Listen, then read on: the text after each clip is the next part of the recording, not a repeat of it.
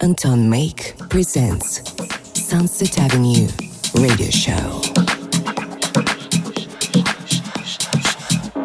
She moves her words through crescent shapes, slowly moves to fill the space.